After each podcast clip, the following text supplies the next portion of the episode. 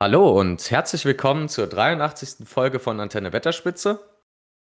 Heute leider nicht in üblicher Besetzung. Normalerweise sage ich ja immer gern, heute wieder in üblicher Besetzung mit äh, Marc an meiner Seite. Das ist jetzt leider nicht der Fall, sondern eigentlich, eigentlich auch ein bisschen schade. In der letzten Folge hat er noch gesagt, dass er mir moralischen Beistand fürs Staffelfinale leistet, ähm, weil es ja doch ein Trigger-Thema ist, die Serie für mich. Aber naja, Umstände haben es verhindert in ähm, Indonesien. Weiß gar nicht, wo Mark sich da zurzeit rumtreibt, aber es ist anscheinend nicht so der Fall.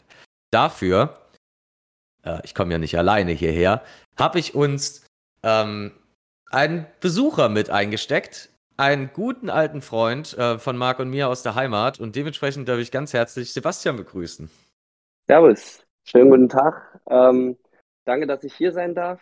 Ähm, gleich mal weg als, ja, als kleine Ausrede für mich vielleicht auch. Ich bin im Herr der Ringe-Thema nicht, nicht ähm, so tief drin wie zum Beispiel Tim, der jetzt auch im Rahmen dieser Serie schon mal Gast war. Ich bin einfach nur Fan der Filme. Ähm, ich sage bewusst nur Filme und nicht der Serie, aber ich glaube, da kommen wir später auch nochmal äh, im Detail drauf zu sprechen. Ähm, daher natürlich nicht äh, für alle möglichen Hintergrundinformationen zuständig. Das überlasse ich gerne weiter den Profis wie Yannick. Ähm, allerdings haben wir schon vor ein, zwei Wochen oder vielleicht sogar, ich glaube sogar schon länger, Folge 1, 2 war das gesprochen, dass es vielleicht nochmal interessant wäre zu hören, dass jemand sieht die Serie als begeisterter Seriengucker, aber nicht ähm, so tief im Thema Herr der Ringe drin ist und so vielleicht diesen Aspekt ähm, ein bisschen, inwiefern da die Bücher mit Füßen getreten werden oder die ganze Lore mit Füßen getreten wird und versuche mal so ein bisschen meine Meinung ähm, wiederzugeben äh, in Bezug auf die ganze Serie und auch natürlich auf die letzte Folge jetzt. So ist es. Und wie du das schon gesagt hast, also beziehungsweise eher wie Marc und ich das immer wieder zu sagen pflegen, wir sind ein Podcast zu mitmachen und dementsprechend ist genau diese Perspektive, die Sebastian heute für uns mitbringt, auch tatsächlich mal spannend. Weil normalerweise haben wir immer Leute hier, die auch tief im Thema mit drin sind, die da ein bisschen vielleicht auch zu involviert sind, aber einfach nur, äh, ich meine, ich glaube, ich habe es schon seit Folge 1 immer mal wieder gesagt, ich versuche die Lore auszublenden, aber ich kann es einfach nicht. Da gibt es Inkongruenzen und Unschlüssigkeiten, die tun mir einfach weh und das ist sehr schwer auszublenden. Dementsprechend freue ich mich da auf, auf eine ganz nüchterne Sicht. Und eine weitere Möglichkeit, wie ihr mitmachen könnt, ähm, oder ein schönes Beispiel dazu, hat uns dann doch der liebe Marc noch hinterlassen. Und wie das Ganze aussieht, könnt ihr nach dem Intro hören.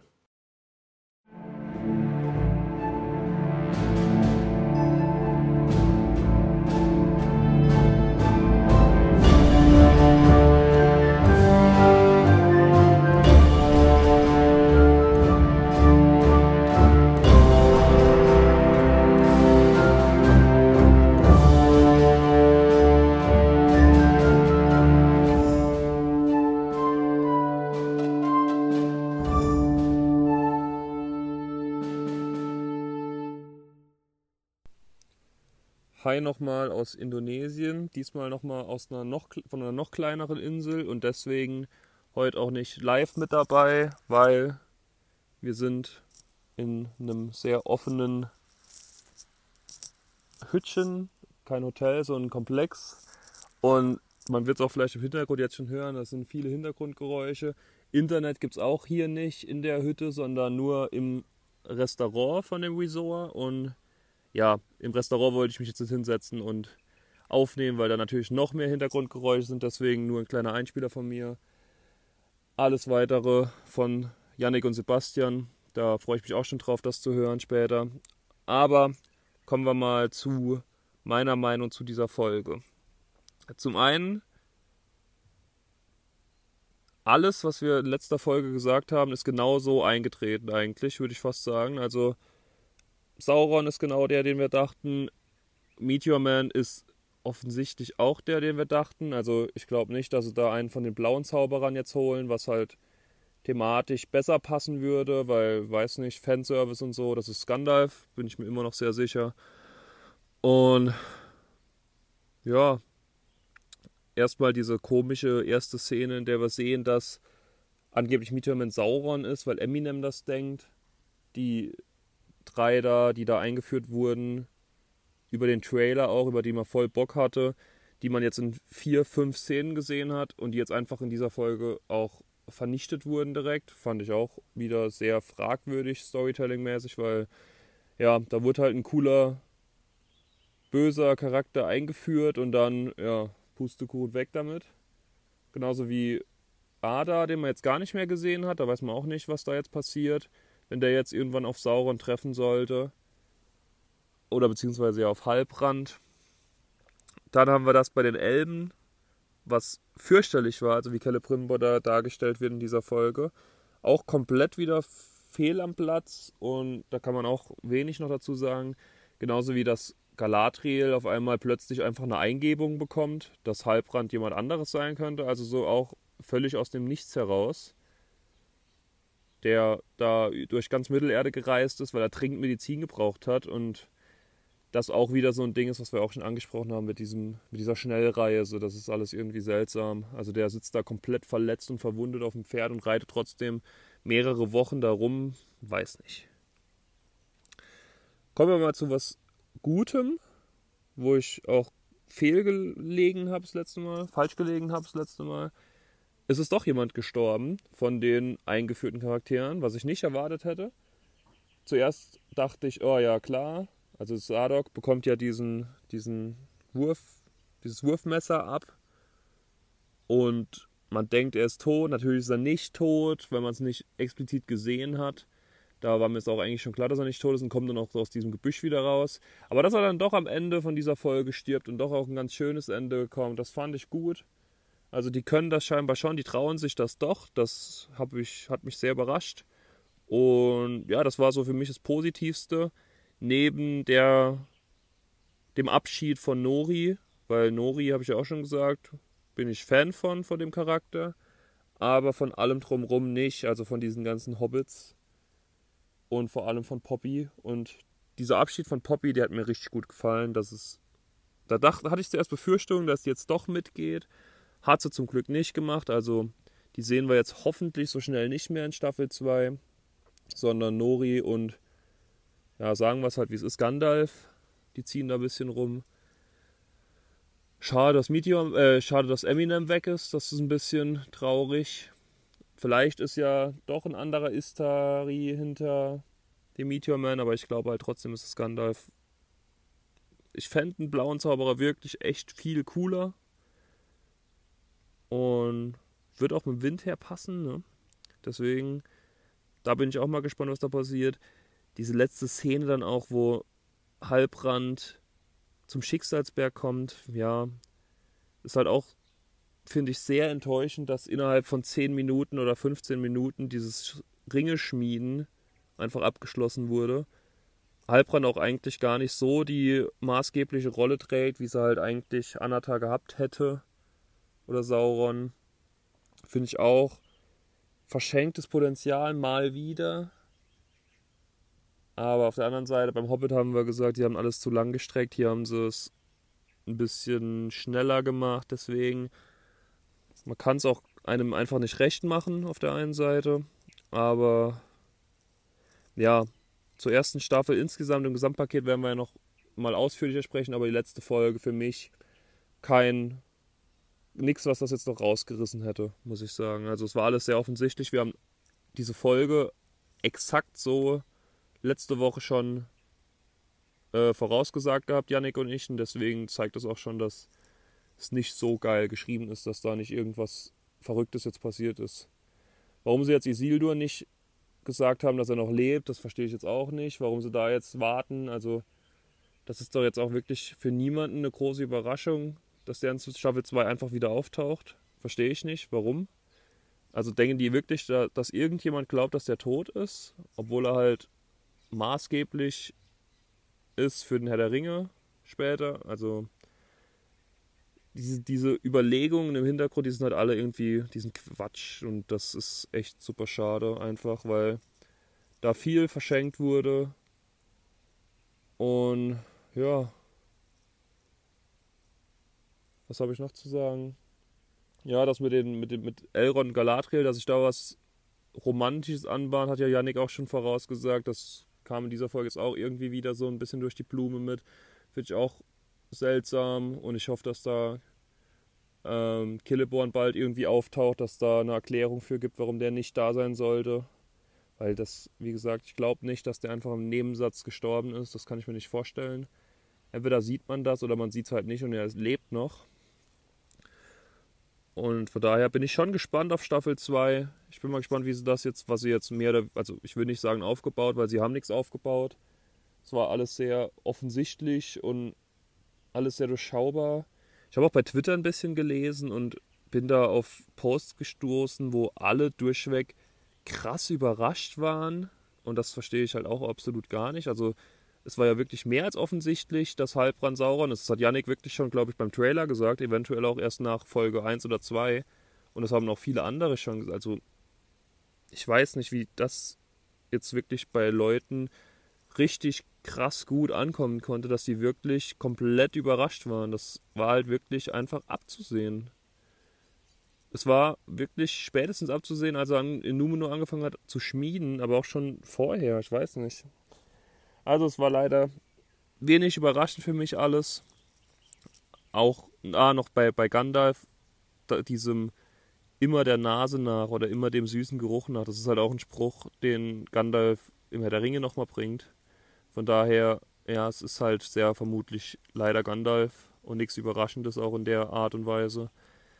Finde es ganz gut, dass es nicht aufgedeckt haben, dass wir da jetzt zumindest etwas Spannung drin behält für Staffel 2, aber sind wir mal gespannt, was da in Staffel 2 auf uns zukommt. Liebe Grüße noch aus dem Urlaub und wir hören uns bald im Staffelrückblick dann wieder live dabei aus Deutschland. Und bis dahin, viel Spaß noch bei der Folge hier. Ciao. Ja, der gute Marc hat es uns dann tatsächlich, also hat es dann tatsächlich doch auch nochmal geschafft, hier einen kleinen Part mit einzunehmen. Sebastian, was meinst du? Was hat Marc uns so gesagt? Wie, wie schätzt du das ein? Ich gehe eigentlich im Großen und Ganzen gehe ich schon mit. Also ich sehe da auch, ich sehe großes verschwendetes Potenzial in dieser Serie, im, im Storytelling, ähm, wie, sie die, wie sie die Geschichte aufziehen, wie sie die Themen behandeln. Ähm, es ist einfach, ja. es ist ein Auf und es ist ein Auf und Ab, oder? Definitiv ähm, mit mehr Ups als Aufs, das muss ich auch so sagen. Ähm, ganz nüchtern kann ich es natürlich auch nicht betrachten, da ich großer Fan äh, der drei Herr der Ringe-Filme bin. Ähm, nach wie vor. Da wird die Serie jetzt auch nichts dran ändern können. Ähm, ich muss auch sagen, ich war nicht ganz so kritisch bei den Hobbit-Filmen wie jetzt ihr. Das habe ich ja schon rausgehört, ähm, weil ich das einfach, ich fand es cooler von den ganzen, den ganzen Kampfszenen und auch von, von mit dem Drachen und so. Das sind, das sind Dinge, die ich, die ich einfach nüchtern betrachtet cool fand. Ähm, natürlich weiß ich auch wieder, dass ihr mit der Loa da immer wieder im Clinch wart mit den, mit den Autoren dieser Filme auch. Allerdings ist es bei der Serie bei mir einfach so, dass ich viel zu viele Dinge dermaßen ja, schwierig finde. Ich finde es unlogisch. Ich finde die Charaktere, wie, wie man sie sonst kennt, das Wesen äh, der, der verschiedenen äh, Figuren, zum Beispiel der Elben in dieser Serie, es ist, ich, ich, ich weiß nicht. Ich bin da natürlich dann, wie, wie schon gesagt, ein bisschen voreingenommen auch ähm, durch, die, durch die Filme, ähm, aber halt eben nicht durch die Bücher. Und muss einfach sagen, dass ich das teilweise einfach nur schlecht finde. Und die Serie vom Storytelling her, das passt einfach nicht. Es hat mich nie gefesselt. Wirklich, wenn ich mir überlege, der erste äh, Herr der Ringe-Film fängt direkt an, mehr oder weniger direkt an, mit, ähm, mit den Nazgul, die den Hobbits schon hinterherlaufen. Wenn ich jetzt zum Beispiel an Folge 1 aus der Serie denke, das war nie spannend und ich hatte nie das Gefühl, oh, wie geht's denn jetzt weiter? Ich muss unbedingt Folge 2 gucken. Und das, das ärgert mich so ein bisschen, denn da ist wirklich, wirklich, wirklich viel Potenzial da und es ist, es ist einfach nicht spannend. Und das ist schade. Denn eine, eine Serie, die, die gerade so Fantasiewelten und sowas widerspiegelt, die sollte ja gerade von der Spannung leben und das, das tut sie einfach nicht. Und das finde ich schade. Ja, das ist generell leider ein bisschen, bisschen ernüchternd. Ähm, falls ihr die achte Folge aus irgendwelchen Gründen noch nicht gesehen habt, ähm, kann ich euch nur beglückwünschen. Hört euch einfach dann hier unseren, unser Review zur Folge 7 an. Da kommen eigentlich alle Inhalte hoch, die in Folge 8 passiert sind.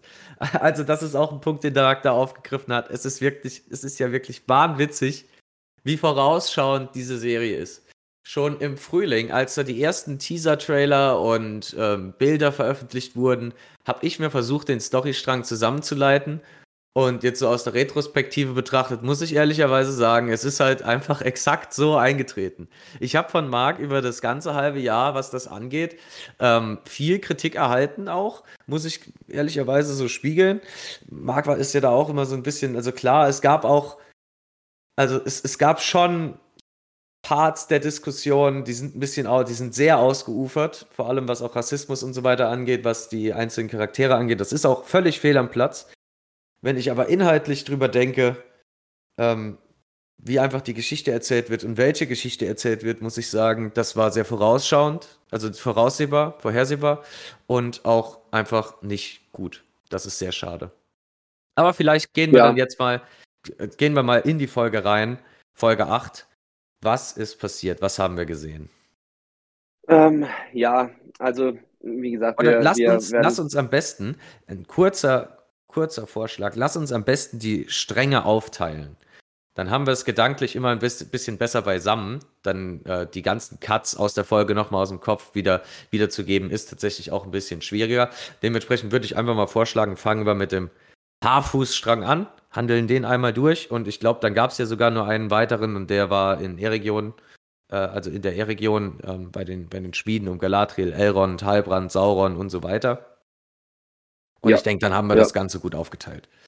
Also. Ja, ich denke auch. Ähm, also fangen, fangen wir direkt mit den, mit den ja, Hobbits. Nennen wir sie Hobbits?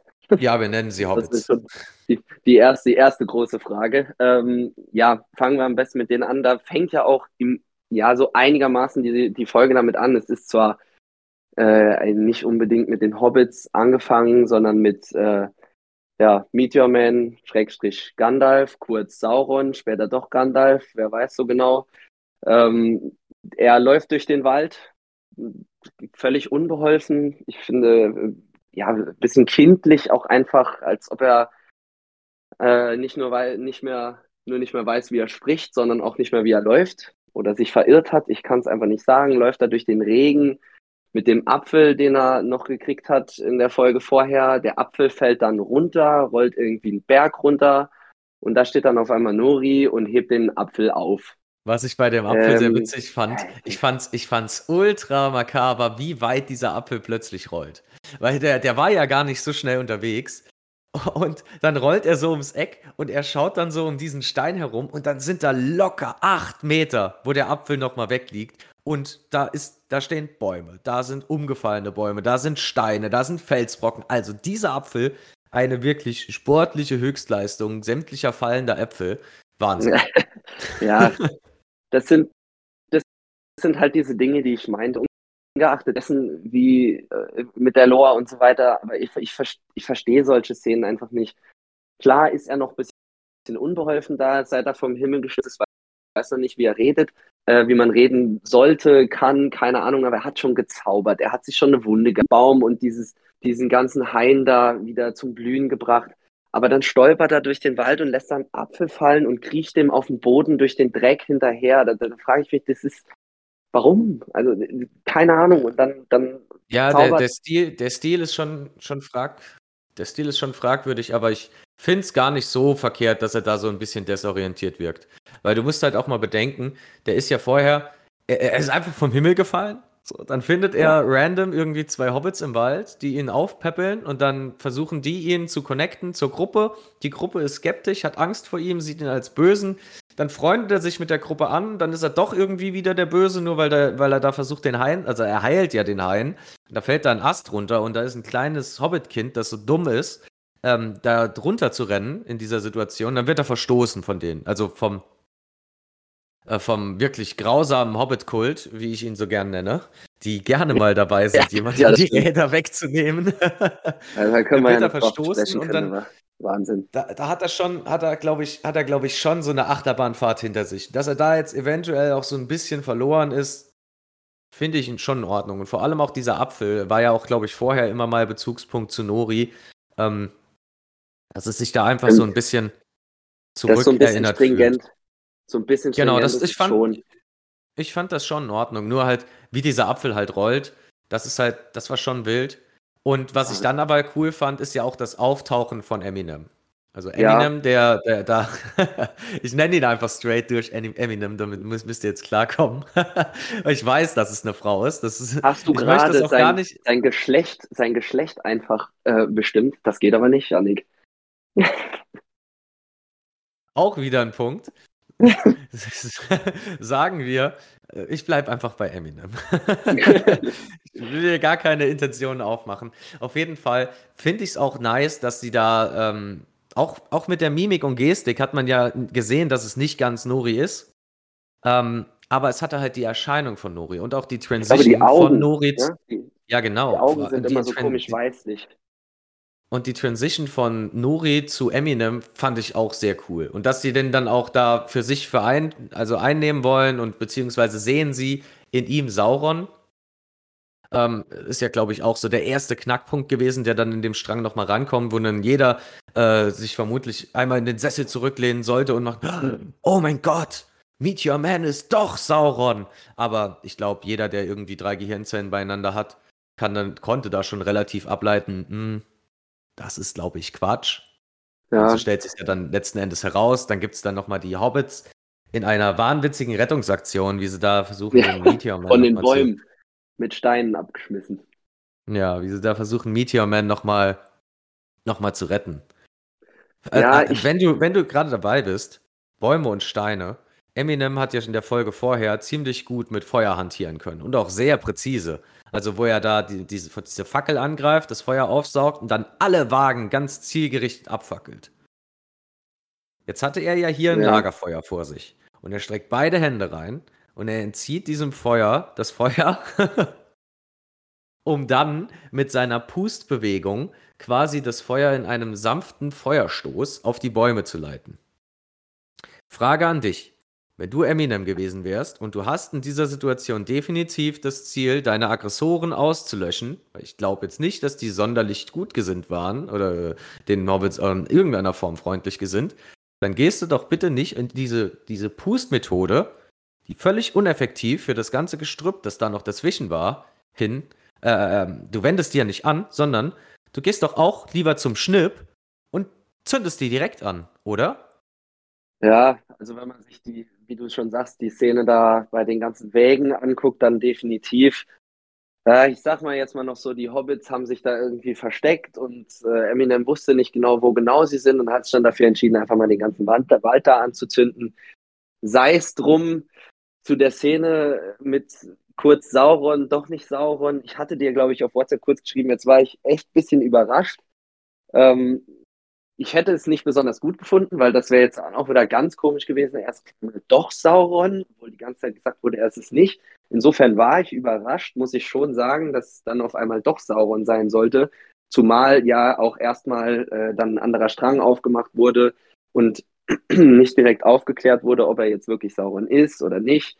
War ich kurz überrascht. Die Kampfszene, ja, wie gesagt, vorher mit Leichtigkeit, diese ganze Hobbit- Hobbit-Kolonne äh, da ausgelöscht, mehr oder weniger, und jetzt da irgendwie mit drei nicht so richtig klar zu kommen.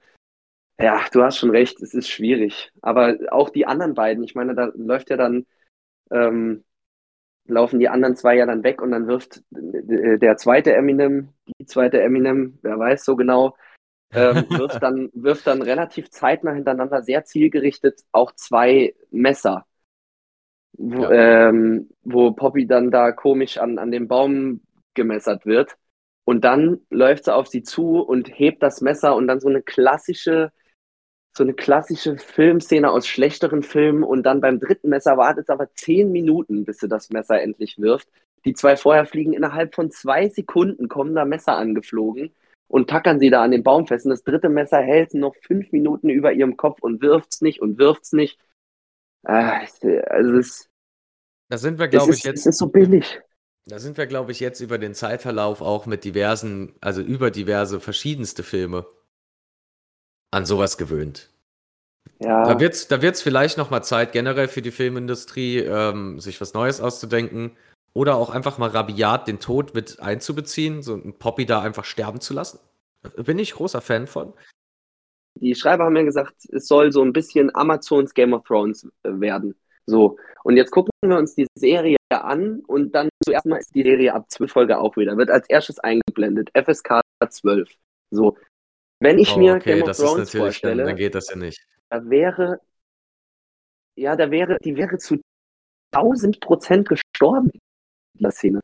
Da wäre dieses Messer fünf Minuten über dem Kopf geschwebt und keiner. Mal sie ja auch dann später, wenn sie sich dann, ich meine, kurz vorgegriffen, wenn sie sich dann trennen, wir wissen nicht, ob sie in späteren Staffeln nochmal auftauchen, aber taucht, ich bin mir ziemlich sicher, dass die Mhm. nochmal auftaucht. nicht notwendig, aber Charaktere gehören ja zu einer Serie, die binden soll auch irgendwie dazu. Dass da vielleicht noch ein Tod mehr äh, in Ordnung gewesen wäre, so grausam sich das anhört, nervt mich so ein bisschen.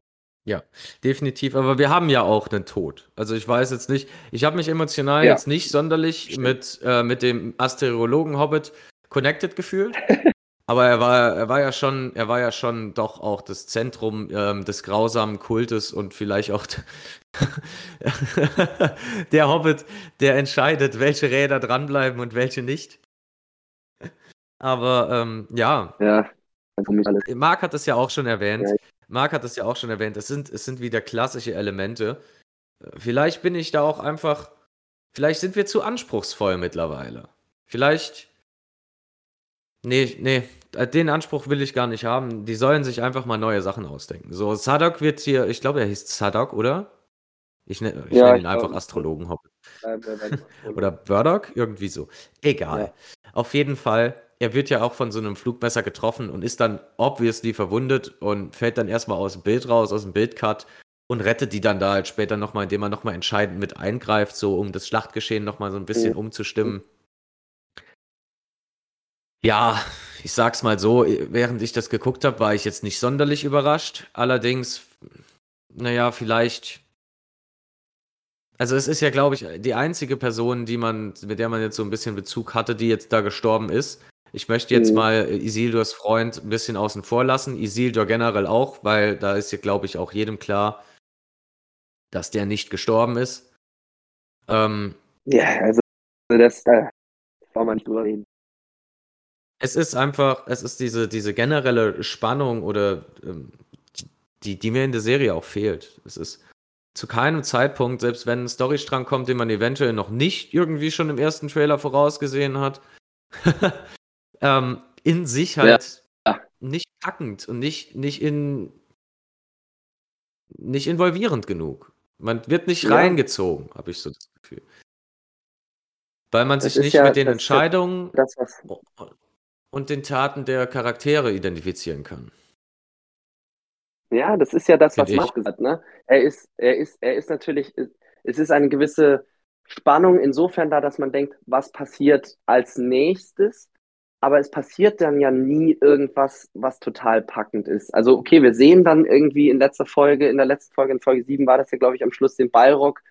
Ähm, und da denkt man sich ja schon, okay, wie geht es jetzt mit dem weiter? Oder es gibt irgendwie Szenen, wo man denkt, okay, wie geht es da jetzt weiter? Aber wenn diese Szenen aufgegriffen werden, finde ich die so gut wie nie bis nie wirklich fesselnd oder so ein Überraschungsmoment oder irgendwie so ein Wow, das war jetzt aber gut umgesetzt, sondern es wird immer alles so schnell abgewickelt und irgendwie ewig, ewig aufgebaut und aufgebauscht auch und dann wird es aber gar nicht so dramatisch dargestellt oder irgendwie in irgendeiner Form, dass man wirklich sagen muss, das war jetzt aber richtig gut gemacht. Das sind alles so Dinge, die, die, die nerven mich. Dann in, mitten in der Serie werden die Elben da irgendwie gefangen genommen und man denkt jetzt, okay, jetzt sind die vielleicht länger gefangen, wie kommt jetzt nochmal, äh, wie kommen sie jetzt nochmal frei? Und dann wird er einfach frei gelassen und so Scherze. Das sind alles so Dinger, da, das, das sind, das sowas, das nervt mich einfach, weil es nie wirklich richtig so ein Wow-Effekt ist. So kommt er da jetzt raus. Das, das, das, das Ja. passiert nie und das nervt mich total. die Wow-Effekte hat man dann eher, wenn man sich an den Kopf haut, weil Galadriel mitten im Meer einfach ins offene Meer springt. Ja, furchtbar. naja. Bleiben wir mal jetzt hier im Hobbit-Kontext. Es kam ja, wie es kommen musste. Ne? Meteor Man zeigt seine äh, Zauberkräfte, zeigt seine wahre Stärke, besiegt dann in einem doch schon optisch, visuell gut gestalteten Kampf, finde ich. Also die Effekte ja, ja. waren nice. Ähm, der Kampf zwischen Meteor Man und, und den Eminems ist schon super. Hat mir gut gefallen. Auf jeden Aber Fall. er, er besiegt sie. Und dann, ähm, er hat ja dann auch von denen so ein bisschen sein Schicksal vorgezeigt bekommen oder beziehungsweise Hinweise, wie er zu seiner Identität zurückfindet. Die haben ihm, glaube ich, auch gedanklich irgendwie ein bisschen weitergeholfen, weil ähm, er konnte ja vorher gar nicht reden, beziehungsweise nur Zaubersprüche in, in Quenya, was auch schon ja. sehr, also es ist halt diese, die Hochelbensprache, was schon verwunderlich ist, so für jemanden, der sich eigentlich gar nicht kommunizieren kann, dann das plötzlich auszupacken und jetzt plötzlich am, nach, am Ende der Folge spricht er ja eigentlich recht klar und deutlich so die, die allgemeine Sprache in Mittelerde. Mhm. Ich glaube, Sie sagen ja zwischendurch auch irgendwie, je mehr er sich auf das und das konzentriert, desto eher findet er nochmal zu seinem eigentlichen Sein zurück. Also scheinen Sie da tatsächlich Schatten oder irgendwas in der Art sagen, so der Schleier. Der scheint, insofern scheinen sie wirklich geholfen zu haben, dass er nochmal kommunizieren kann, sich nochmal auf sein Wesen zurückbesinnen kann. Ich hatte kurz tatsächlich, ähm, das fand ich jetzt wirklich gar nicht schlecht von der Serie. Sie hatten ja gesagt, äh, mein Meister Sauron und ähm, dann ist das so, so ein bisschen bedrohlicher, wie er so zaubert und so. Da dachte ich vielleicht kurz, okay, vielleicht ist er ja nicht Sauron oder er ist es und, und es ist tatsächlich noch möglich, dass sie ihn zum Bösen bekehren können, beziehungsweise er schon böse ist. Das fand ich eigentlich noch ganz cool. Das wäre irgendwie noch so eine Sache gewesen, dass, dass irgendwie das, das Zaubererwesen man sich das so ein bisschen aussuchen kann, zu welcher Seite man sich da dann hinkehrt und so. Aber dann keine Ahnung, dann kommt ja Nori um die Ecke und hält ihn irgendwie fest und sagt ihm, du kannst das entscheiden. Das finde ich an sich ja noch alles ganz cool. Ja, genau. Wie du schon sagst, die Effekte sind auch alle sehr, sehr cool. Ähm, aber dann, dann geht es dann auch wieder, dass er dann auf einmal doch ganz, ganz lieb ist und dann zaubert er da irgendwie die drei Eminems weg. Und da hatte ich eine Szene, die, muss ich sagen, als ähm, als er dann anfängt, sie so wegzuzaubern, sieht man ja kurz deren Skelette. Ja. Und das hat mich an, an zwei Dinge erinnert. Einmal, immer wenn Frodo den Ring anhat, sieht er ja auch die Nazgul in ihrer eigentlichen äh, Form dann, also unter ihren Mänteln, auch in dieser Skelettform. Genau. Ja. Und ähm, die, ähm, der König der Toten und äh, diese äh, und seine Armee, die sehen auch so ähnlich aus. An die zwei hat, hatten die drei mich kurz erinnert. Ja, ich fand das ähm, auch sehr, ich fand das auch sehr spannend generell, so den, der ganze Disput so zwischen, zwischen Meteor Man und den Kampf, den er da innerlich führt. Ich glaube, das, das ist auch an der Stelle recht nice aufgebaut so. Auf jeden Eminem, Fall. Die, die Eminems, die Eminems, die ja klar eine böse Intention haben und ihn halt auch für ihre Zwecke benutzen wollen, natürlich dann auch, äh, sie sind ja dann darauf ausgelegt, sage ich mal, ihm zu helfen und eben, wie Sie es ja auch gesagt haben, den Schleier fallen zu lassen. Und ja. ich glaube, ähm, diese gedankliche Verwirrung oder beziehungsweise der Kampf zwischen Gut und Böse, der da stattfindet, der ist auch schon, der, der muss, glaube ich, auch stattfinden. Weil die werden, ich glaube, der Einfluss hier von Eminem und der Zauber von dem ist jetzt nicht so unbedingt den guten Kräften gewidmet. Und dann kommt Nori, die ihn, sage ich nochmal, in die Realität zurückreißt und ähm, ihm auch diese Entscheidung ja, aufzeigt. Und ich finde find es eigentlich, diesen ganzen, den ganzen Kampf zwischen ihm, wo er sich da hin und her entscheidet, finde ich sehr nice. Und ich finde auch, es hat jetzt eine, eine doch schon spannende Perspektive, die, die Meteor Man noch in, in Staffel 2 nehmen kann. Da, da haben sie auf jeden Fall jetzt ein ganz, also mal ganz abgesehen davon, äh, dass sie den Strang völlig erfunden haben, haben sie jetzt aber schon ein breites Feld nochmal geöffnet, um sich kreativ auszuleben. Ja, das ich auf find, jeden Fall. Ähm, wenn ich jetzt gerade noch ich hatte noch gerade einen Punkt zum, zum Meteor Man im Kopf. Aber ich habe ihn vergessen. Passiert. Auf jeden Fall. Ich möchte gern noch die, die Gandalf-Debatte ein bisschen nochmal aufgreifen, die ja auch Marc jetzt so äh, anfangs ja auch schon äh, ja, also seine Meinung dazu gesagt hat. Ich muss sagen, wir waren ja in den letzten Folgen, haben wir viel spekuliert und wir haben ja auch unsere Köpfe ein bisschen angestrengt ähm, und selber ein paar Ideen in den Raum geworfen, wie man es hätte äh, anders lösen können. Mittlerweile ist es, äh, ist es ja jetzt aufgedeckt, er ist ein Zauberer, das ist klar. Er ist halt kein, er ist auch nicht Sauron, das haben wir aber auch schon vorher spekuliert. Es ist jetzt nur noch, stellt sich die Frage: Ist es Gandalf oder ist es einer der blauen Zauberer? Ich bin ehrlich, das ja. ist jetzt auch so ein, das ist jetzt so ein Ding aus der Lore raus, beziehungsweise wenn man es aus der Serie zieht, versuchen sie schon, wo es immer, wo immer es geht, Hints darauf zu geben, dass es Gandalf ist.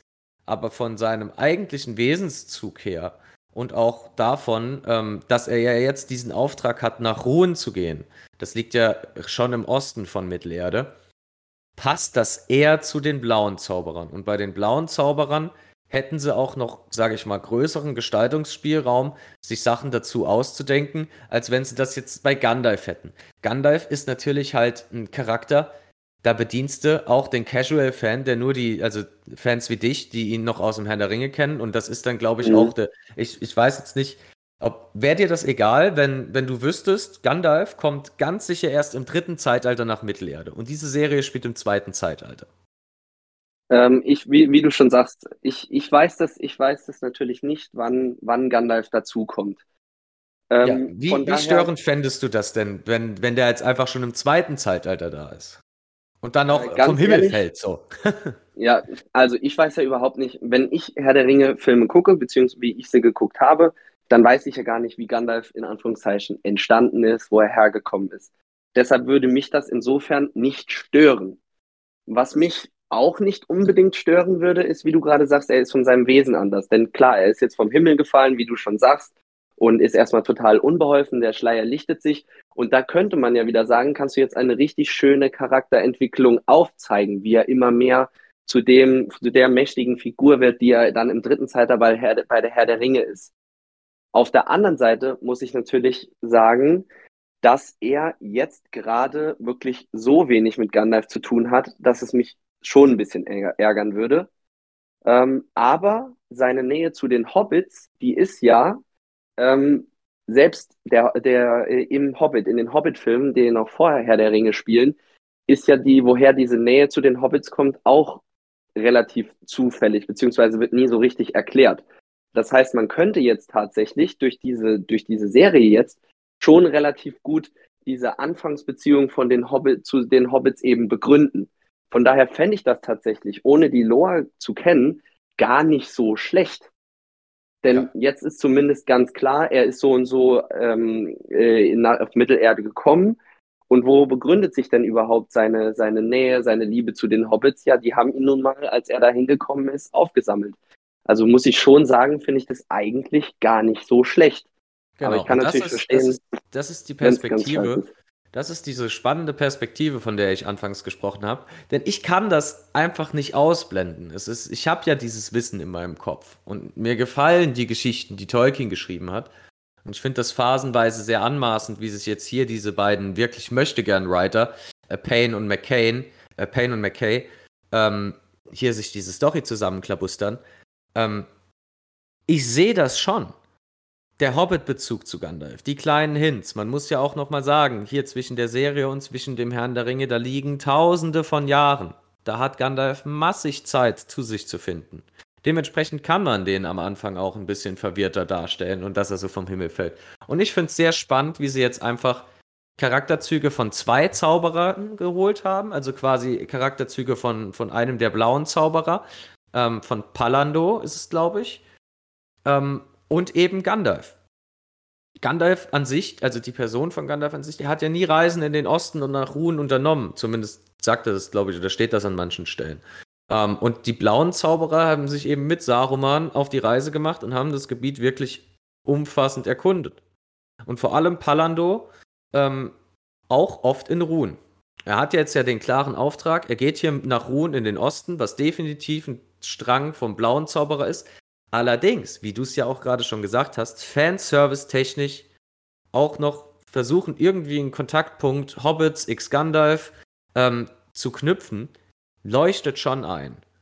dass man sich jetzt da, Ja. äh, okay, also dass, dass, dass sie es jetzt bis aufs Finale herausgezögert haben und immer noch nicht ganz revealed haben, ist so ein bisschen Cliffhanger-mäßig, ne? Wie kommt es in Staffel 2, wie läuft das sich ja das Ganze okay. aus? Aber ich finde das an sich, also äh, jetzt mal hands-on, ich mache einfach ein Guess. Ich sage, es ist aus der Logik, aus der Serienlogik und aus der Fanservice-Logik ist es Gandalf. Allerdings ist es eine Mischform von Gandalf und einem der blauen Zauberer. Für mich, Kann sein. der für mich, der, der Fan von der Lore ist, ich fände es schöner, wenn es nicht Gandalf ist, weil das ist, das ist wirklich. Das ist, das wäre ganz schlimm. Das tut Ja. mir in der Seele weh. Fände ich es nice, wenn es ein blauer Zauberer ist. Allerdings sehe ich auch, finde ich es eigentlich auch recht spannend, dass sie da, dass sie da Wesenszüge von zwei eventuell in einer Person vereinen und die, da, und die dann einfach ein bisschen besser zu füllen. Wobei es halt die Frage ist, ist Gandalf wirklich so schwach designt und konstruiert, dass man dem nochmal was dazugeben muss? Es ist dann wahrscheinlich los. Aber ich denke, man kann, ich kon, äh, man konnte mir ganz gut folgen, wieso ich halt denke, dass es halt gar nicht so Genau, doof ist, ne? um eben diesen Hobbit-Bezug herzustellen, wenn man keine Ahnung von den Büchern hat, ähm, macht es schon Sinn und wäre eigentlich auch eine ganz schöne Story. hab, ja. Aber äh, ich kann natürlich auch verstehen, wenn du sagst, äh, ich meine, ich habe andere ähm, Bücher, wo ich, wo, wenn ich dran denke, wenn da irgendwelche Charaktere total anders dargestellt werden, wäre ich auch sehr sauer. Also Harry Ich, Potter in dem ähm, Fall, oder? Ja, genau. Ich bin ein riesen Harry Potter-Fan und äh, habe mich da auch das ein oder andere Mal sehr schwer getan. Und wenn ich mir dann halt so vorstelle, dass da gewisse, gewisse Charaktere ganz anders auf einmal herkommen oder ganz anders dargestellt werden, dann, dann wird mir da auch ein bisschen schlecht. Muss ich, muss ich sagen, in dem Lore-Kontext bin ich nicht drin, aber dann kannst du ja die Perspektive, du kennst sie ja auch. Das ist dann einfach, Ja. das nimmt man dann als Stören mit, einfach mit. Aber naja, Ja, nicht bleiben, es bleibt abzuwarten. schlimmer.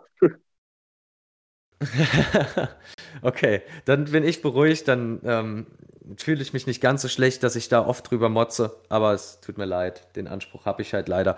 Ähm, ja, ich glaube, der, der Strang Ab- an sich, der, der war schon recht packend, der hat viel hergegeben, aber was denkst du? Vielleicht ein kurzer Ausblick? Was sind Ja. so die Next Steps, die hier ähm, eventuell Gandalf ähm, mit Nori in den in Staffel 2 nehmen, starten? Was die machen? es weitergeht. Also sie werden jetzt ja erstmal dann Richtung Osten ziehen. Ähm, bestimmt wird irgendwas auf dem Weg noch passieren. Ich meine, wir haben jetzt in der Serie zwar schon öfter passiert, dass Leute einfach sagen, sie laufen quer über die Map und kommen ohne Hindernisse dort auch an. Aber äh, ich glaube nicht, dass das jedes Mal jetzt passiert. Ihnen wird noch irgendwas auf, irgendwas auf dem Weg passieren. Ähm, was genau? Wir werden sehen. Kann ich mir jetzt nicht großartig was vorstellen. Ich hoffe, Zauberer treffen auf dem Weg. Ich glaube nicht, dass sie schon auf Sauron, Halbrand, wie auch immer, äh, treffen oder auf die Elben. Ähm, irgendwelche Gefahren werden auf jeden Fall noch kommen, aber wie genau, boah, schwierig zu sagen. Müssen wir mal vielleicht äh, äh, neue Teaser für Staffel 2 abwarten, um uns da ein Bild machen zu können. Ich denke, ich brauche keinen Teaser. ich glaube, ich habe ich glaub, ich hab mich in die Logik der Writer ähm, mittlerweile schon ziemlich eingefuchst. Ähm, ich, ich hau jetzt hier einfach mal meinen, meinen Guess raus. Ich lag ja eigentlich bisher, wenn ich das so, so sagen darf, glaube ich, nie sonderlich weit daneben. Aber ich fände ich finde, der, der Zweig hat jetzt enormes Potenzial. Die Eminems haben noch von einem zweiten Zauberer geredet. Was natürlich nochmal das Team vom blauen Zauberer stärkt, weil das waren auch zwei. Dementsprechend, wie du es jetzt sagst, eventuell, wenn die, wenn die auf den treffen oder der andere Zauberer sucht auch nach diesem Sternbild und dann, die machen sich jetzt erstmal auf den Weg nach Ruhn. Die sind zurzeit so in der Umgebung vom Düsterwald. Ähm, machen sich dann auf den Weg nach Ruhn, also gehen so ein bisschen südöstlich. Irgendwann, irgendwas wird auf dieser Reise noch passieren. Ich denke, die werden in den nächsten ein bis zwei Folgen Cuts äh, noch auf der Reise sein und dann irgendwie in der dritten, vierten, fünften Appearance in Ruhn ankommen. Eventuell stößt dann der alte, der andere Zauberer noch drauf, der von den Eminems erwähnt wurde, auch auf der Suche nach dem Sternenbild. Aber vorher, da bin ich mir eigentlich ziemlich sicher. Ich würde mal, ich würd mal sagen, so zu 80 Prozent würde ich vermuten, irgendwas passiert auf der Reise und ähm, hier Poppy sie heißt doch Poppy hier, die Freundin von, von Nori, Ja, oder? ja, ja, ja. Die taucht nochmal auf. Die kriegt noch ihren Samwise Gamgee-Moment. Weil Nori hatte ihren Frodo-Moment, als sie hier zu, äh, in Anführungszeichen, Gandalf gesagt hat, wo geht's denn eigentlich lang? Und dann wieder, wieder ein Gandalf, das sind halt mit Bezug aus bei Bruchtaler, als sie da aufbrechen, so Frodo weiß gar nicht, wo es hingeht und da sagt ihm Gandalf eigentlich, es geht nach links. Dementsprechend wäre es an der Stelle auch fein gewesen, wenn hier an Anführungszeichen Gandalf gesagt hätte, es geht nach links. äh, allerdings hat er eine Phrase, allerdings hat er eine Phrase aus Moria aufgegriffen, wo er glaube ich zu ähm, Pippin sagt, dass er immer der Nase nach äh, folgen muss. Also war, war halt auch wieder so ein, so ein Fanservice-Hint. Herrlich. Es gibt dann, es gibt jetzt, wenn die, ich, ich sag mal, wenn die dann in Ruhen ankommen und dieses Sternbild gesehen haben, dann wird das, wird der Gandalf oder möchte gern Gandalf nochmal irgendeine Erleuchtung finden. Und jetzt kommen wir zum Knackpunkt. An dem Punkt hab, bin ich der Meinung, dass sich die Lore in zwei verschiedene Richtungen entwickeln könnte.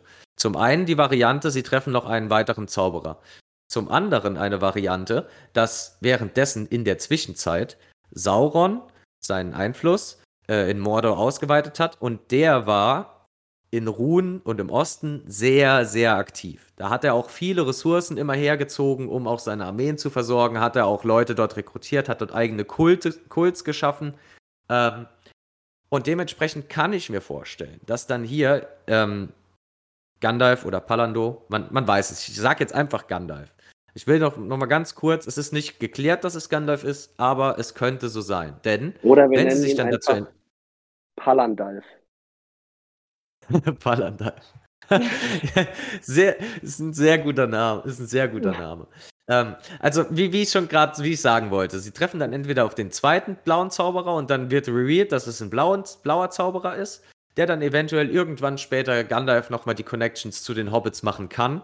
Oder man macht es Fanfiction-Service-mäßig und sagt, es ist Gandalf eben mit den Wesenstypen vom blauen Zauberer, der dann die ersten Einflüsse des Bösen in Ruhen sieht und dann so langsam das Bewusstsein davon bekommt, dagegen vorgehen zu müssen. Und seine ganz eigenen, ähm, ja, Handlungen dann dagegen nochmal, äh, Aktionen in die Wege leitet. Der Gandalf ist ja schon langjähriger Feind, des, also eigentlich ist ja seine Aufgabe, basically das Böse in Mittelerde so zu bekämpfen. Und dass sie dann eventuell durch diese Connection mit Morde irgendwann in vielleicht in Staffel 3 oder in 4, es sind ja fünf angekündigt, ähm, sich zu den ähm, anderen, zu, zu, den Menschen aus Numenor, ähm, zu den Elben, Zwergen und so weiter connecten. Oder sie bleiben halt völlig für sich. Wäre auch völlig fein. Ich kann mir diese zwei Richtungen vorstellen. So für Mhm. Staffel 2. Oder? Ja. Das Ja, ja, sich hört sich definitiv, das schon Sinn hört definitiv gut an. Ähm, ich fände es tatsächlich ein bisschen schade, wie du schon sagst, es sind so viele Staffeln, wenn diese zwei, also ich sag jetzt mal, die Hauptstränge sind ja Zwergen, Elbe, Elben und Zwerge, Elben und jetzt äh, Palandalf mit Nori. Ähm, so früh alle aufeinandertreffen. Die Zwerge und die Elben sind ja schon ein bisschen Crossover. Aber ich fände es ein bisschen cooler, wenn sich das noch ein bisschen hinauszieht, denn dann hat man nicht zu viel Kuddelmuddel, sondern hat noch verschiedene Stränge, was ich echt ganz cool fände. Ähm, aber da hoffe ich einfach mal drauf, dass wir vielleicht noch positiv überrascht werden.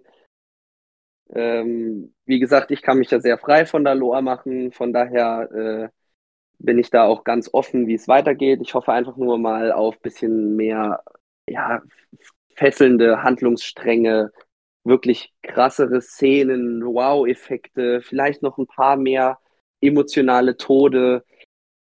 Ja, das, da, das wünsche ich mir einfach für, für diesen Strang hauptsächlich oder generell für die Serie. Ja. Bleibt abzuwarten. Hoffen wir natürlich alle, weil bisher, die müssen dann nochmal ordentlich eine Schippe drauflegen. Aber Definitiv. ich würde sagen, genug zu den Hobbits. Gehen wir mal zum Soll-Wow-Effekt dieser Folge.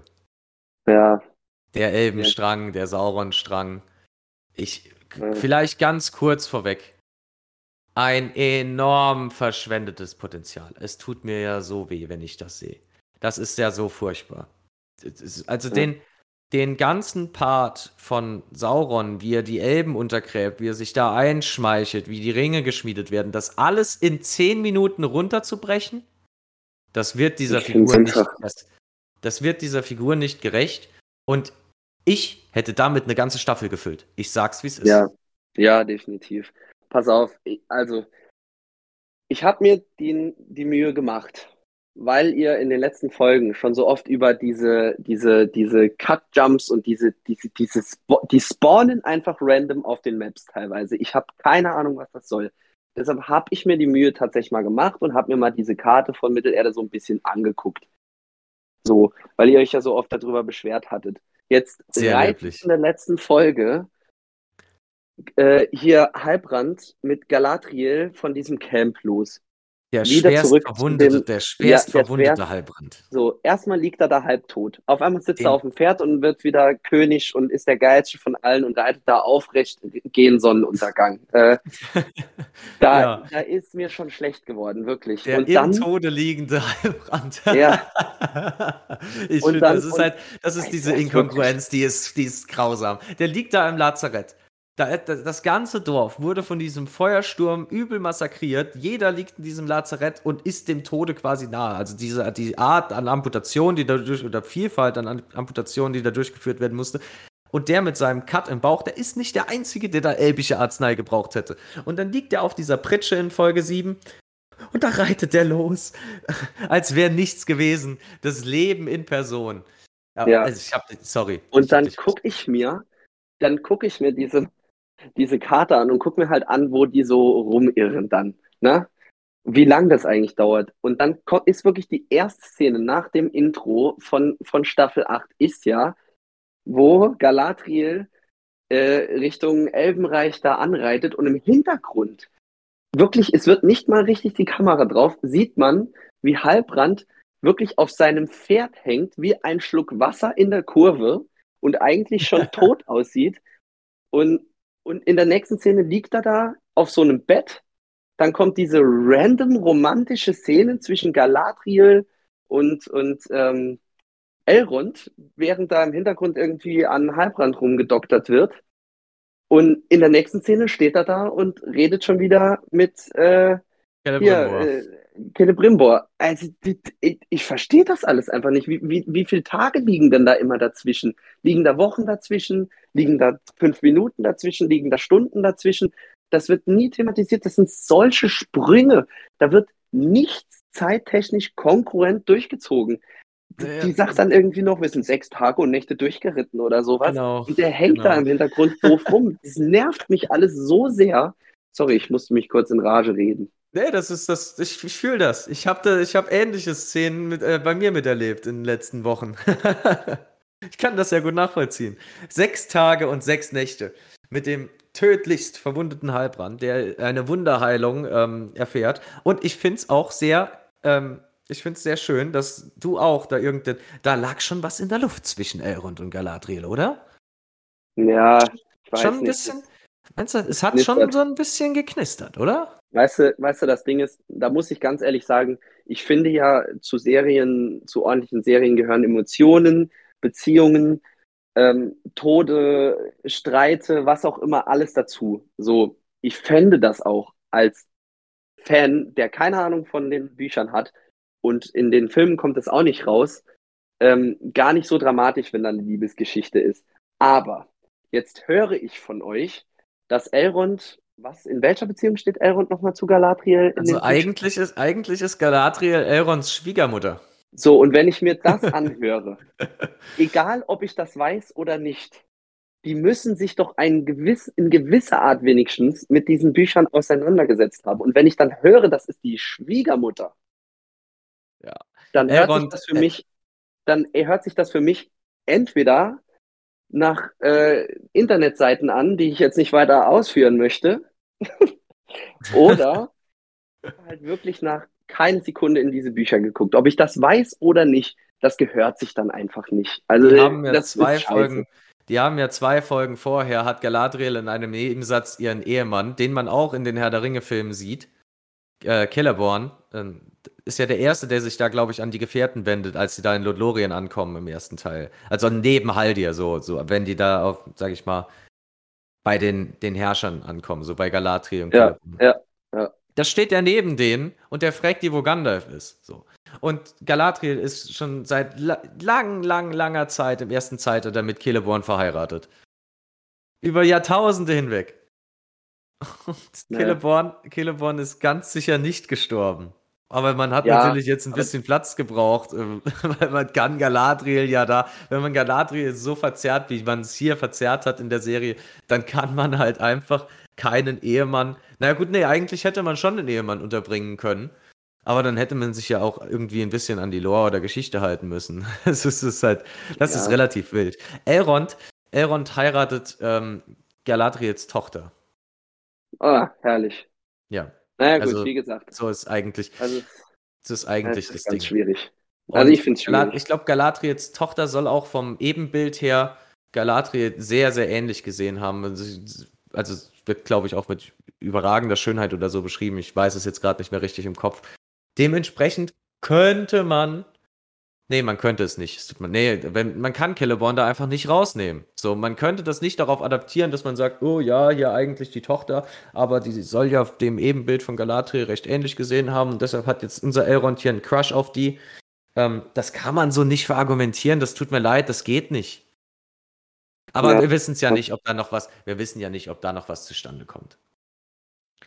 Generell, Ja, große, das, das, das, das, große, der, das große Reveal hier, ähm, die Wunderheilung des Heilbrands, der obviously schon seit diversen, wir haben, ich, selbst ich hab's ja, ich hab's ja immer versucht, ein bisschen Spannung in den Charakter von Heilbrand zu bringen.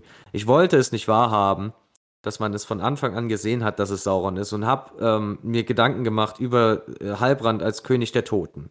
Als Heilbrand, der von Sauron, einem anderen Sauron, verdorben wird und ein Nazgul wird. Vielleicht Hexenkönig oder so. Muss man mal schauen. Hätte ich sehr cool, hätte ich sehr cool gefunden. Aber sie sind jetzt halt doch mit der wirklich offensichtlichsten Variante gegangen, diese, die man hätte machen können, und Heilbrand ist halt einfach Sauron. Ja, das ist, Wow. das ist, das ist ja, das, ja, keine Ahnung. Also selbst ich, äh, Marc hat es ja in seiner Sprachnachricht gesagt, dass da so viele erstaunt waren, überrascht mich auch. Natürlich bin ich ein bisschen ähm, äh, Theorien von euch dann halt auch nachgegangen und aber da muss man wirklich sich komplett versperrt haben, vor allem was vorher, was vorher schon so passiert ist und an Hinweisen und ja, bisschen schwierig. Es passiert ja aber, bevor es revealed wird, noch einiges anderes mit der ganzen Schmiederei. Ja, da kommt halt einfach hier Heilbrand nach seiner Wunderheilung in die Schmiede von Celebrimbor. Ähm, da sollte eigentlich nicht jeder direkt Zugang haben, aber weiß jetzt nicht, halt so hier ein dahergelaufener Südlandkönig hat da schon Sonderprivilegien. ist dann sehr, ja, versucht so ein bisschen in das Wesen von Celebrimbor sich reinzudenken. Es ist halt dieser, dieser ganze Part mit Anatar, der eigentlich die, die Elben da unterwandert und denen zuflüstert und, und die, die ableitet und manipuliert. Wie gesagt, es ist sehr schade, dass das innerhalb von einem Dialog passiert, dass dann die Ringe geschmiedet werden und dass dann erst Galadriel hier irgendwie, also klar, muss sie, muss da dann den Bezug dazu nehmen. Kommt ja aus dem Wording raus, dass Celebrimbor da nochmal eins zu eins wiedergibt, die, die Wörter, die er da von Heilbrand aufgeschnappt hat. Dann macht sie sich auf die Suche und dann stellt sie ihn zur Rede und dann ist es halt nun mal so. Was ich allerdings dann auch, während sie das hier revealed, fand ich es auch stark, wie sie es gezeigt haben, dass, dass hier Sauron versucht, Galadriel auf die dunkle Seite zu, zu ziehen. Hm, Und hm, das ist cool. lehn mich jetzt, Ja. ich lehne mich jetzt mal weit aus dem Fenster. Da die ja sowieso schon fernab von jeglicher Lore sind, warum nicht einfach die krankeste Fanfiction hinlegen und Galadriel zum Bösen konvertieren lassen? Dann kann sie wenigstens noch mal ihre Charakterentwicklung weiter fortführen und irgendwann später wieder zum Guten finden. nee, war jetzt kurz rum, war ganz kurz, ganz wild rumgesponnen. Das wäre natürlich Boah, extrem aber- furchtbar. Aber wenn wir schon, wenn wir schon hingehen und sagen, wir sind von der Lore so weit entfernt, warum dann nicht die Serie auch irgendwie cool gestalten und mal einen guten Charakter tatsächlich böse werden lassen? Ne? Also ich meine, jetzt bist du so fern ab, dann, dann mach doch mal so coole äh, Character Developments. Warum nicht? Also ich meine, Galadriel ist vielleicht jetzt das falsche Beispiel, aber an sich wäre das ja gar nicht so doof. Ja. Naja, es bleibt abzuwarten. Auf jeden Fall kämpft sie da mit Heilbrand. Heilbrand ist dann gone, ähm, macht Ja. sich wieder ab nach Mordor auf seinen Sechstagesmarsch. Zu Fuß diesmal auch einfach. Pferd hat er diesmal Ja, nicht. zu Er ist Fuß. diesmal gelaufen. Vielleicht hat er seine Walking-Strecke dabei gehabt, da geht's schneller. Ja, wollen wir es hoffen für ihn. Ich meine, der war bestimmt auch noch ein bisschen angeschlagen hier von seiner schweren Verletzung. Ja, die war, die war gefaked. Nicht kann. Und dann, und dann auch noch von der Auseinandersetzung mit Galadriel. Ähm, Elrond, der dann auch nochmal das Ganze so ein bisschen nach seinem Sherlock-Moment durchschaut hat, ähm, muss an der Stelle, will ich mal kurz nochmal anmerken, was schätzt du, wie lange hat das Pergament in diesem kleinen Bach gelegen? Ja, das ist Elbenpergament, das äh, hat besonders äh, wasserabweisende Fähigkeiten. Das ist, das ist wasserdicht, meinst Ja, du? natürlich. Lassen wir so Ja, durchgehen, die, die, das okay. ja, die, haben das, die haben das laminiert. Nehme ich mit. Nehme ich mit, nehmen wir so auf. ähm, ja, dann kommen die da zusammen. Also es ist ja, es ist wirklich enorm, in welcher Kürze das alles passiert. Das ist ja wirklich das in dieser ich ja. Folge sind es maximal 20 Minuten von diesem äh, von der Wunderheilung zum Ringeschmieden, zum, also zum Lösungsansatz, dann auch nochmal irgendwie das Mithril zu weiter zu verarbeiten, dann den Verfall aufzuhalten. Und dann stecken die schon die Köpfe zusammen und sagen, ja, wir müssen jetzt hier Kräfte schmieden, die auch nur für das Gute bestimmt sind und schmieden dann die drei Elbenringe. Fand ich Ja. sehr, fand ich auch gut von der Umsetzung her, dass die da den Dolch nehmen, den Galadriel ja die ganze Zeit mit sich getragen hat, dass die, dass der Dolch dann jetzt äh, quasi hier eine, noch eine, einem höheren Zweck dient und dann hier die Elbenringe draus gemacht werden, aber dass die da irgendwie in keinster Weise mal irgendwie drüber nachdenken, welche Auswirkungen das haben könnte. Und dass die Mhm. einfach nur, dass, dass die direkt machen. Das finde ich Ja, ein vor bisschen, allen Dingen- da sind So viel weiß schon ein ich bisschen ja besonderer über, ja, so viel weiß ich ja über die Lore auch. Also Galadriel ähm, ist ja im Endeffekt dann, es ist ja ganz klar, dass die Ringe so ein bisschen auch die, ähm, die Existenz der Elben in Mittelerde so ein bisschen manifestiert auch im Endeffekt. Ne? Und dann der eine Ring später und wenn dann halt alles zerstört wird, ist halt, geht halt auch die Macht der Elben zugrunde. Und dass diese Bedeutung hinter diesen Ringen steckt für die Elben, das kommt ja überhaupt gar nicht raus. Naja, es, es wird halt mal in, dem- in dem einen Satz erwähnt, so, dass sie brauchen jetzt die Macht, die nicht vom Bösen befleckt ist, sondern nur für sie ist, so. Aber ich weiß nicht. Das ist, das ist für mich ist das ein ganz zentrales Thema im zweiten Zeitalter, das wirklich umfassend eigentlich aufgegriffen werden müsste und abgehandelt Ja. werden müsste. Und man kann das mit ein bisschen Kreativität kann man doch da diverse Fallstricke reinbauen und ähm, gedankliche Wendungen und einfach nur diesen richtig schönen manipulativen Einsatz des Bösen.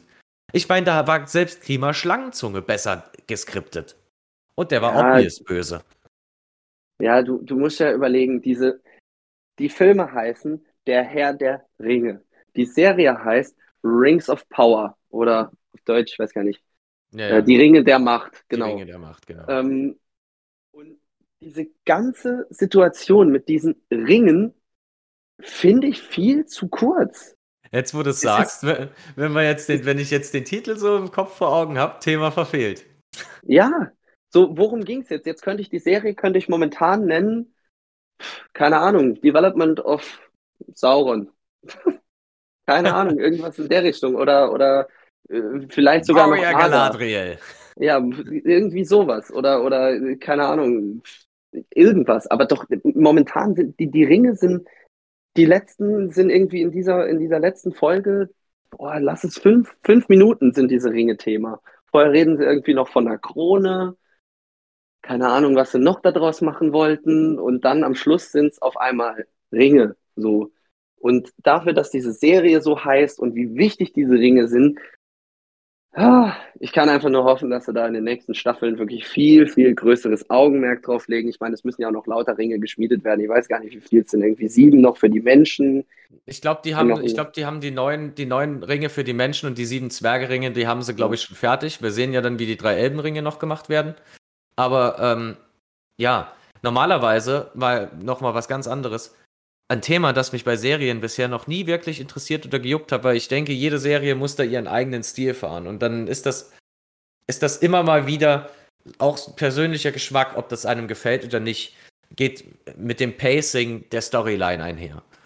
Und wenn ich mir jetzt diese Serie zu Gemüte führe, die ersten Folgen, so, so eigentlich bis Folge 7, 8 vom Pacing her, äh, äh, also ja alle bis 7 und 8, geht das so langsam.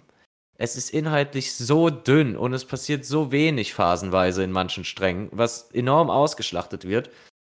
Und dann brechen die das in Folge 8 innerhalb von kürzester Zeit so enorm runter, nur damit sie einen guten Einstieg für Staffel 2 haben, wo es jetzt direkt mit Action losgehen kann, finde ich sehr schwach. Ich hätte es besser gefunden, wenn die in Staffel 2, wenn die einfach so ein bisschen sich ihrem Erzähltempo dann treu geblieben wären und einfach mhm. in Staffel 2 den Einfluss von, von Halbrand in, bei den Elben hier lang und ausführlich ähm, aufbauen.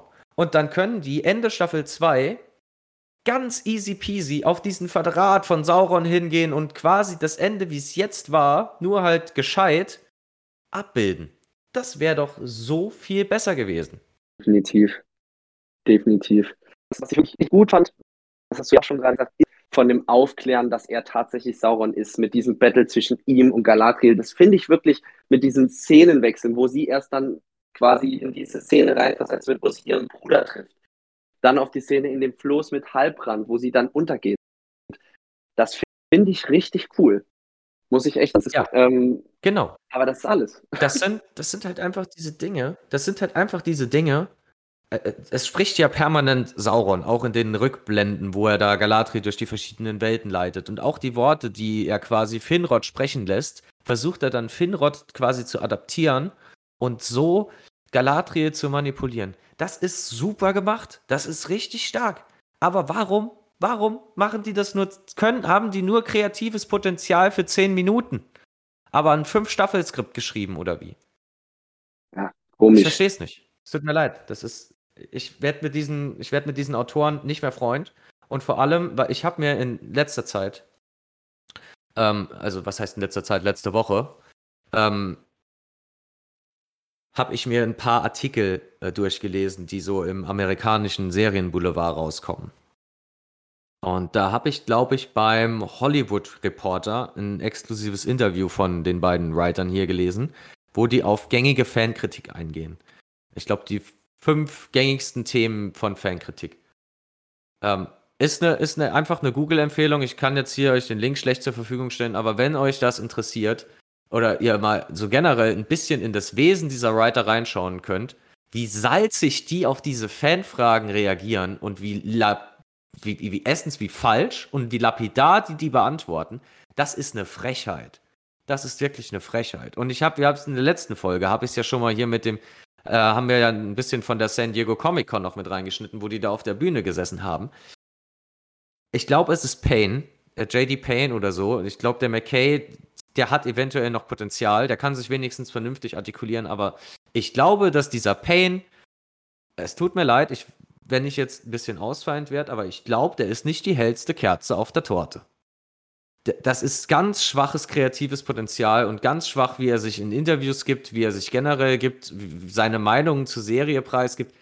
Das, das ist meiner Meinung nach schon fast grenzwertig.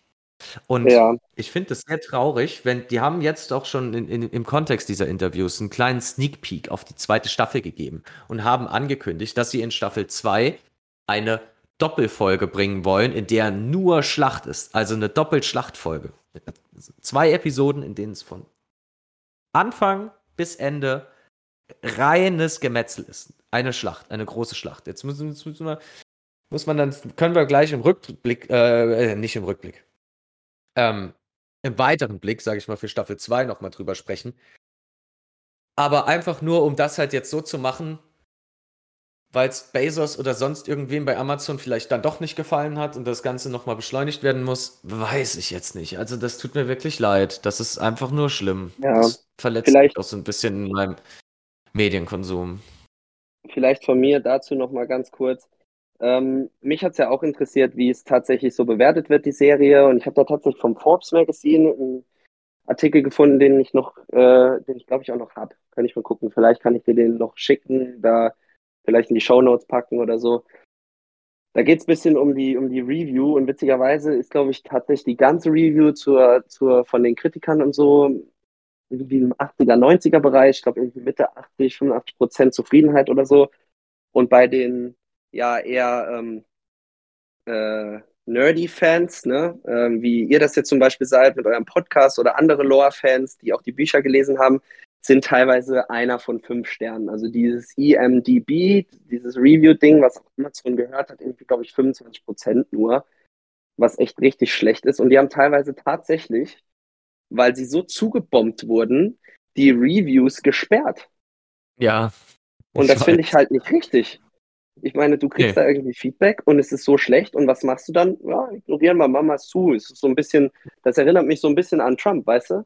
Ja, das äh, ist, so, das ist, es ist genau. sehr schlecht und alle, die was Falsches sagen, es ist Fake News und dann machen wir, dann sperren wir das halt und wenn es keiner liest, gibt es auch, wenn ich die Augen schließe, kann ich keine, schlechtes, keine schlechten Reviews lesen und dann gibt es die auch nicht. So ein bisschen ja. wie Kinder beim Versteck spielen. Sehe ich dich nicht, siehst du mich nicht. Also genau das. ist einfach nur peinlich. Genau das. Da kann ich mich nur voll und ganz anschließen. Das, ist, das passt halt auch einfach. Ich weiß nicht, Medienarbeit ist bei denen irgendwie nicht ganz so doll. Brauchen die vielleicht nochmal eine Schulung, die beiden. Aber naja. Gut. Sollen ja. wir zum letzten kurzen Strang noch kommen, der da noch war, mit äh, ja, der Heimreise von. Der, der Heimreise von, von Elendi. Stimmt. Die Numenora, die haben wir ja auch noch. Die hatte ich völlig vergessen. Ja. Die uh. sind auch irrelevant. Warte, dann lass uns also noch den. Ehrlich, ich, Lass, lass uns noch kurz den E-Region-Strang richtig zu Ende führen, weil wir, wir okay. haben es jetzt eben bei den Hobbits auch so ein bisschen gemacht. So ein kleiner Vorausblick. Sebastian, ja, was also, passiert in Staffel 2? Ja. Wie geht's weiter? Einfach mal kreatives Potenzial rausposaunen. Jetzt, also auf jeden Fall ist der Halbrand abgezogen mit, mit seinem, äh, keine Ahnung, einem Saurontum äh, und läuft jetzt Richtung das haben wir als letztes gesehen. Was ist, ob tatsächlich so ein böser Strang weitergeht, wo man das Schaffen und Tun von ihm sieht. Und das traue ich denen auch zu, dass man so sieht, was er so schafft und tut. Fände ich richtig geil. Ähm, bei den äh, Elben nehme ich mal schwer an, dass sie jetzt hier ihren Chef kriegen, dass äh, er die Ringe jetzt auf einmal doch ganz toll findet. Ich meine, du hast auch äh, gesagt, dass er eigentlich auch laut Lore einkriegen sollte, ein Ring. Ich gehe mal davon aus, dass zurückkommt und sagt, oha, weil sagt, oha, war ja doch vielleicht eine ganz coole Idee so.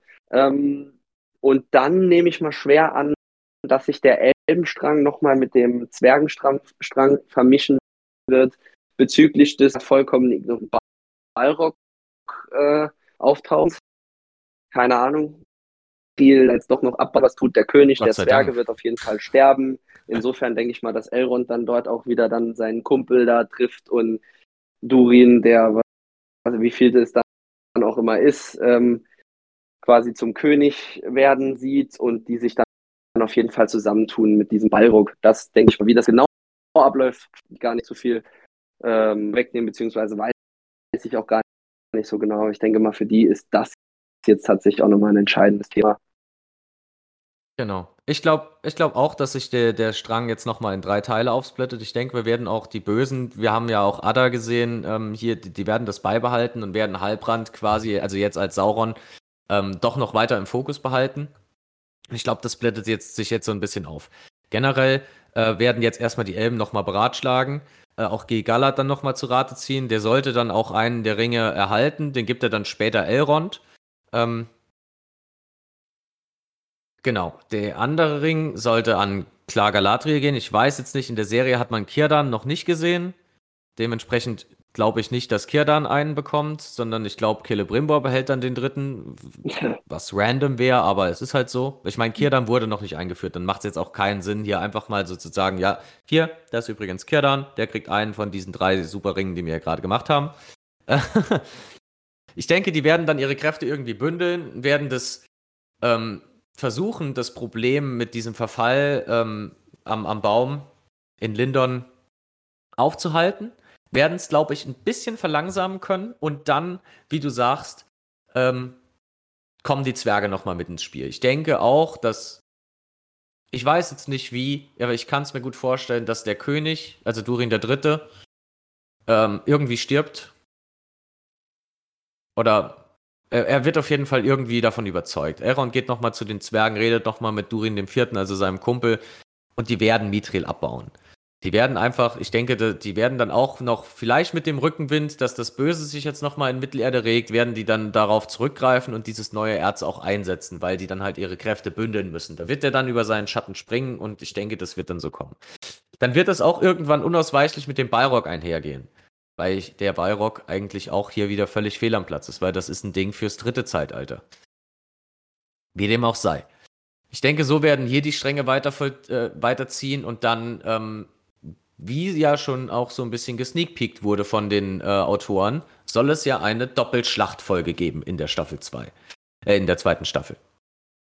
Das heißt also, die werden irgendwann im Verlauf der zweiten Staffel, nachdem sie das dann jetzt am Anfang so ein bisschen geregelt haben, alles, doch auch schon Gedanken sich drüber machen, wie man Mordor, äh, wie man Sauron bekämpfen kann. Oder, jetzt kommt das große Oder, das ist jetzt wieder wie bei den Hobbits, gibt es jetzt hier zwei Varianten, die man da einschlagen kann. Ich denke eigentlich, ich, ich halte es eher für wahrscheinlicher, dass Sauron aktiv wird, als dass die Elben äh, und Zwerge und Menschen jetzt zunächst aktiv werden und Sauron angreifen, sondern ich denke eher, Sau wir sehen ja, wir haben ja Halbrand gesehen, der wieder sich äh, nach Mordor teleportiert hat, vor dem Schicksalsberg steht. genau, mit den Walking-Stöcken. Mit seinen walking ähm, Der wird jetzt erstmal da, der wird jetzt erstmal da direkt in den Schicksalsberg reinstiefeln und sich den einen Ring schmieden. Da bin ich mir ziemlich sicher. Das wird mit das erste sein, was wir in der zweiten Staffel sehen. So. Und dann ist klar, the evil is back. Also so richtig back. Aber, aber dann, dann dazu zwei Sachen. Den Ring, wir wissen ja jetzt, er kann den Ring nur schmieden, wenn ähm, wenn es irgendwie mit besonderem Gold oder besonderem Silber. Und momentan hat er ja noch nichts, ah, ich was er nicht. mit, ähm, was er da schmieden könnte. Er hat kein Ich weiß nicht, ich glaube, der kriegt das schon hin. Das ist eher die magische Eigenschaft des Rings als die äh, wertige. Ich glaube schon, dass das, ich glaube schon, dass er Ja, das dann sind die Elben einfach schlecht. Ja, ja, genau. Es ist halt, er ist halt auch, er ist, das sind halt, das darfst du halt auch nicht vergessen, es sind Elben, so. Und er ist ein Maya. Er ist eine Art Untergott. Also, er hat da schon nochmal ganz anderes Potenzial. Ähm, dementsprechend glaube ich schon, dass er das einfach machen kann. Ähm, davon ausgehend wird er dann mit Ada connecten, der ihm das Land vorbereitet hat. Ich habe da ja auch ein bisschen spekuliert, dass die eventuell gar nicht zusammengehören, was ich sehr nice fände. Aber ich denke, die werden jetzt einfach dann gemeinsame Sache machen ähm, und nicht den Stolperstein nochmal äh, irgendwie ins Rollen, also dazwischen legen, dass da Sauron jetzt erstmal noch mit Ada fertig werden muss. Sondern die werden die Kräfte mobilisieren, die werden eine Armee aufstellen und ich denke, dann wird es in der zweiten Staffel darum gehen, dass Sauron in, äh, Eregion ein, in der Eregion einmarschiert ähm, und sich die Ringe holen will. Weil die, die, die müssten ja noch bei den Elben liegen. Der hat die ja jetzt nicht mitgenommen, sondern dort liegen ja noch mhm. die Ringe für die Menschen und für die Zwerge. Genau.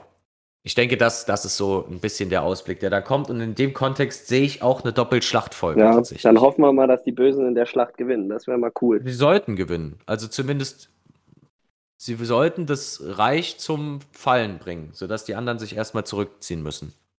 So, also so ist der, der, der das wäre der Lore-Ausgang so erstmal. Ja, das wäre doch cool. Ja, ist halt, ist halt, ist halt immer genau das. Es ist jetzt halt, wenn, wenn man Sachen auch von der Lore anspricht und dann sagt, so sollte oder müsste es dann eigentlich sein, dann muss man jetzt hier immer mal sagen, abwarten, weil das hat wenig mit Mittelerde zu tun. So. Dementsprechend muss man da, muss man damit schauen. Aber birgt natürlich jetzt halt enormes Potenzial für Staffel 2. Ähm, meiner Meinung nach wäre das auch ein super Anfang für Staffel 3 gewesen, aber naja, dann hat auf jeden Fall jetzt immer noch Aaron und Galadriel haben noch mal ein bisschen Zeit, noch mal näher zusammenzufinden und äh, äh, Emotionen zu entfachen. Ja. was, ich, was ich furchtbar schlimm finde. Ja, wir warten ab. Ah, dann würde ich, würde ich sagen, kommen wir mal vorsichtshalber, bevor, es jetzt, bevor wir uns jetzt hier wieder in wilden Spekulationen verstricken, äh, zum letzten Strang und runden die genau. ganze Geschichte ab. Numenor. Äh, ich habe ich es eben schon mal gesagt, ich hätte den Strang völlig vergessen. Rudi. Aber eigentlich war er ja doch noch recht wichtig. Also beziehungsweise ähm, man sieht wieder Anstöße zu verschiedenen politischen Strömungen, wenn ich das jetzt nochmal so recht in Erinnerung habe. Ich denke, für Staffel 2 wird man wird auch noch ein, ein, ein erstes Ding, das man mhm. sieht, so vom Numenorer Strang Isildur sein. Ich packe ihn da jetzt einfach mal mit dazu, der von seinem Pferd Berek gerettet wird. So, das wird Anfang Staffel 2 irgendwann passieren. Das ist so peinlich. peinlich. Das ist so peinlich, da könnte ich mich gerade schon wieder. Das ist eins zu eins die Szene wie bei Aragorn in, in, äh, in, in der da von seinem Pferd gerettet wird. Das kannst du dir doch nicht ausdenken, dass da wirklich einfach mit die gleiche ja, Szene genau das. Ist. Aber es wird so vermutlich auf uns zukommen. Wie das Pferd das anstellt, das ist noch völlig offen. Aber ich denke, in der Tatsache wird es vermutlich passieren. So. Ansonsten sehen wir, glaube ich, in Numenor, die ähm, ja. Numenorer fahren mit dem Schiff zurück. Und in der Zwischenzeit liegt der König im Sterben. Das heißt also, sobald die da ankommen, ja. Ähm, ist, da sind da schon die Trauerbänner ja. überall gehisst. Und ähm, der König hat nochmal, bevor er stirbt, eine letzte, eine letzte Eingebung. Äh, wir hatten genau, vorhin, genau. bevor wir hier angefangen aufzunehmen, schon mal kurz drüber gesprochen. Ich habe den Namen von Isildurs Schwester vergessen. Ähm, aber die ist ja auch umfänglich, umfänglich drin involviert jetzt in der Szenerie. Ja, die hat sich ja dieser Gilde der äh, Chroni Chronisten, kann man das so sagen? So ungefähr, der, der Chronistengilde irgendwie angeschlossen ja, und glaube, soll, ist dann jetzt damit beauftragt, schon, ja. ähm, den König, ein Abbild vom König zu malen mit anderen Studierenden, äh, um den halt einfach zu archivieren und sein Antlitz drin zu halten. Dann bekommen die dann eine Stunde Audienz, in der sie sein, ihn, ihn malen dürfen. Auch recht unprofessionell, meiner Meinung nach. Also da könnte die Chronistengilde da könnte die Chronistengilde schon hingehen und, sage ich mal, ein Mann von Fach oder Frau vom Fach da hinsetzen und der, sage ich mal, drei oder fünf Stunden geben und die macht dann wirklich eine qualitativ gute Zeichnung, anstatt dass man, sage ich mal, fünf bis acht. Ja, genau. Ja, anstatt dass man da fünf bis acht Studenten, die das alles noch unter einem NDA halten sollen, also so einer Geheimhaltungsklausel und keinem, über keinem, mit keinem darüber reden sollen. Also erstmal sehr schlau, dann sehr viele Personen dazu involvieren dann noch die jüngsten Studentinnen und Studenten, die da gerade eingestellt wurden und die kriegen alle eine Stunde und das sehen die als Challenge. Also äh, es tut mir leid, man kann sich andere Porträtvorbilder äh, zur Übung nehmen als ein sterbender König. Aber ist nur meine Meinung, ist wieder die logische Inkongruenz der Serie. Naja, was will man machen? Ja, ich meine, ähm, hier geht es jetzt ja auch noch darum, der König hat dann ganz kurz mal nochmal einen wachen Moment auf dem Sterbebett, steht dann da komisch auf, klärt irgendwie die, ähm, die, die Schwester von Isildur an und schickt sie da den Geheimgang hoch zum Palantir. Genau. Also und er man sieht ja ihn nur abgedeckt, aber wir wissen ja, dass er da ist, weil er ja vorher schon eine Szene mit der mit, mit Galadriel auch war und ähm, das war's. Sie guckt nur doof auf den ja genau, sie guckt nur doof auf den Palantir drauf. Was man davon jetzt großartig halten soll, wir werden es in der Zukunft sehen. Finde ich ein bisschen komisch, dass sie da jetzt überhaupt da, weil sie bisher ja wirklich keine große Rolle gespielt hat, da jetzt auf einmal zu dem Palantir geschickt nee, wird vom genau, König, der glaube ich gar nicht so richtig checkt, mit wem er da überhaupt gerade redet. Würde ich als König aber auch nicht. Naja, gut, er äh, liegt halt im Sterben, ist geistig ähm, verwirrt, weil er da zu, viel ähm, ähm in den Palantir ge geschaut hat. Das ja. sieht man ja auch bei Denethor. Der hatte ja auch umfassend Kontakt mit dem Palantir und der ist dann relativ schnell auch geistig gealtert und, und auch körperlich. Das geht dann schon auch auf so ein bisschen magisch auf die Psyche drauf. Und das hat halt bei, beim König so eine große Verwirrung ausge, ausgelöst, dass der, glaube ich, Realität, Vergangenheit und Zukunft nicht mehr ganz auseinanderhalten kann.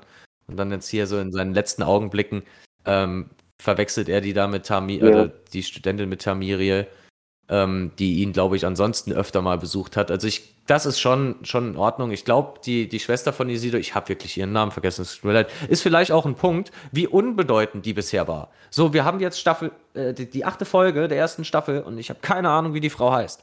Und die wird jetzt hier, die nimmt jetzt eine tragende Rolle für den Numenor-Strang ein. Scheint so. Ja, ich meine, das, das war es ja auch schon im Großen und Ganzen von dem, was in der Folge dazu passiert ist. Da, alles, was wir jetzt machen können, ist wieder die äh, wie wir es in den anderen zwei Strängen auch gemacht haben, die Voraussicht, ne? Denn es wurde ja nichts geklärt, es wurde ja nur alles angeteased. Naja, man, man sieht schon, man sieht schon noch ein bisschen, man sieht schon noch mal so ein bisschen das politische Ränkespiel. Ich glaube auch Elendil, der jetzt erstmal so ein bisschen von der Elbensicht abgewichen ist. Wobei ich das auch sehr naiv finde. Also ist, er, ist ein, er ist ein Kriegskommandeur, er ist, mhm. da, er ist ein Hauptmann da. General schon fast, würde ich sagen. Er, er hat da Befehlsgewalt. Der rechnet nicht mit Verlusten im Krieg. Das ist so naiv. Das tut mir leid. Das, und ist dann so schwer traumatisiert. Also ein Mann von dem Format. Ja, das, ist traurig. Also ich will jetzt da gar nicht, also gar nicht auf seinen Charakter oder so eingehen, aber vielleicht von seiner Position. Wenn man in dieser Position ist, muss man, ist, ist er, glaube ich, dann nicht ganz geeignet, wenn er da so labil ist und sich da so leicht beeinflussen lässt. Aber naja, er hilft, er hilft da Tamiriel. Wir sehen A. Farason, der dann nochmal so seine ja, eigenen Ränkespiele ein bisschen vorantreibt. Und ich denke, das wird auch dann, ähm, das wird auch dann jetzt in der kommenden Zeit so ein bisschen, äh, also beziehungsweise in Staffel 2 erstmal weitergehen. Wie die dann, wie die sich dann entscheiden, ist, finde ich jetzt noch gerade relativ offen. Äh, ob sie sich jetzt nochmal dem Elben zuwenden oder ihren eigenen Weg gehen. Ähm, man sieht allerdings auch Afarason, der hier erstmal Kontaktpunkt mit dem Tod hat und beziehungsweise ich, ich habe bei Afarason auch so ein bisschen, so auch bei der, ähm, wo der da ankündigt, wie der König begraben werden soll und wie, wie prunkvoll das sein soll, sieht man schon auch so ein bisschen seine Angst vorm Tod raus, glaube ich. Und dass er da um jeden Preis auch einen Ausweg suchen wird. Und das ist, glaube ich, auch ein Ansatzpunkt, wo eventuell Heilbrand oder Sauron ähm, nochmal in Numenor Fuß fassen könnte. Weil der war jetzt zwar auf Numenor und normalerweise, also von der Lore aus gesehen, hat er ja diesen Einfluss, dass er die Numenorer dahingehend lenkt, dass die gen Valinor ziehen, sich gegen die Elben auflehnen und die werden dann als, als bekommen halt als Strafe, wie sie die Insel als Belohnung bekommen haben, wird halt die Insel wieder versenkt, weil sie sich dagegen aufgelehnt haben oder beziehungsweise das ihnen gegebene hohe oder sehr gute menschliche Blut oder und das Inselreich einfach wieder weggenommen wird. Aber da fehlt mir, da, da fehlt mir halt, da fehlt mir halt noch die, die Tiefe, die Halbrand nicht hatte. So. Der hatte die da, der wollte ja nicht mal mit ähm, in die Schlacht ziehen, sondern der wollte ja da bleiben. Um das eben, schätze ich, länger weiter voranzutreiben. Das war ja dann Gal Krieger Galadriel, die da unbedingt wie eine Furie rüber wollte. Und da hat er sich dann halt mit angeschlossen. So. Dass ich vielleicht noch, das ist jetzt rückwirkend betrachtet auch, glaube ich, auf diese Bedenkzeit, die er sich da immer nochmal gegeben hat oder genommen hat, hin sehr sinnvoll. Ähm, dass er sich da eventuell, das, auch Sauron muss sich seine Strategie überlegen. Dass er das da abwägen musste, wie kann er das denn da weiterführen. Ähm, ihm war vermutlich auch klar, dass er dann auf Ada trifft, was er noch nicht machen wollte. Denn ich glaube, er wollte da erstmal in Numenor noch Fuß fassen. Und da hoffe ich doch auch, äh, es passt jetzt zwar nicht in den Sauron-Strang, aber dass wir hoffentlich noch mal ein bisschen getrickt werden und der da eventuell auch noch mal in Numenor Einfluss nimmt. Ja, wäre doch cool. Dann kannst du jetzt ja gerade schon mal deine Prediction für diesen Handlungsstrang geben, ob er sich, wie, inwiefern er sich mit einem anderen vermischt. Dann können wir den. Ich habe es ja quasi jetzt gerade äh, schon ein bisschen skizziert. So rum, wir, wir sehen, es könnte, es könnte so kommen. Ähm, ich glaube allerdings, dass Halbrand erstmal nicht mehr nach Numenor findet. Nicht in Staffel 2. Ähm, sondern ähm, ja, dass das Ränkespiel zwischen Afarason und Tamiril jetzt auch erstmal um den Thron losgeht.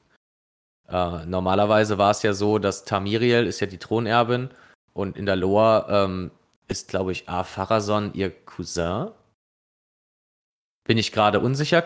Kann auch, äh, er steht auf jeden Fall in irgendeiner Beziehung zu ihr äh, und er heiratet die dann und nimmt sich selbst die Krone. Das ist jetzt hier nicht möglich. Weil die sind definitiv, haben die so, glaube ich, nichts miteinander am Hut. Es ist jetzt halt die Frage, wer hat die Unterstützung im Volk? Wenn der König jetzt tot ist, wer nimmt sich jetzt das Zepter in die Hand? Das äh, wird, glaube ich, so das dominante Ränkespiel, das uns da in Staffel 2 Numenor erwartet und dann eben halt auch Isildur, wie er dann gerettet wird. Und Isildur muss ja dann in Mittelerde erstmal allein klarkommen, so mitten im Feindesland, wo er sich ja nach wie vor befindet. Ich bin mir auch sicher, sagen, ähm, da jetzt mal so ein politisches ähm, Machtges Machtspiele äh, sehen werden, ähm, ist sind wir wieder bei Game of Thrones, da hat ja auch ein tragender, äh, tragende Rolle spielen da ja eben diese Machtverhältnisse und diese Intrigen und so weiter. Ich hoffe und denke, weitergeht. Isildur wird durch sein, durch sein Pferd gerettet. Ähm, ich muss jetzt schon weinen, wenn ich daran denke. Ähm, und äh, ich denke, dass er, dass er mit diesem Camp nochmal connected. Ich meine, da sitzt ja immer noch, wie heißt er, Theo Stimmt. mit seiner Mutter und ähm, Arondir. Äh, wie heißt er nochmal? Der, wie heißt er, der Elb? Oh, ich stehe auf dem Schlauch. Arondir, genau, Dankeschön. Sitzt er ja auch noch. Ich denke, da wird es definitiv auch noch was geben. Die werden sich mit irgendeinem Handlungsstrang vermischen. Ich äh, gehe mal schwer davon aus, nicht ähm, mit, mit den Elben, vielleicht sogar tatsächlich mit den, dass so eine Gefährten wird, dass die vielleicht sogar auf Nori und ähm, Gandalf in Spee treffen. Ganz cool. Ähm, aber wir werden sehen. Ähm, aber im Großen und Ganzen gehe ich mit deinen Predictions schon mit. Ich glaube nicht, dass die aufeinandertreffen werden. Also noch, nee, nee, nee ich glaube nicht, dass die aufeinandertreffen werden. Ich denke, ähm, Isidor wird Geografisch, wie irgendwie, aus? ähm, geografisch ist halt, puh, also Nori und, ähm, Pa- wie hast du ihn so schön genannt? Palandalf, Palandalf?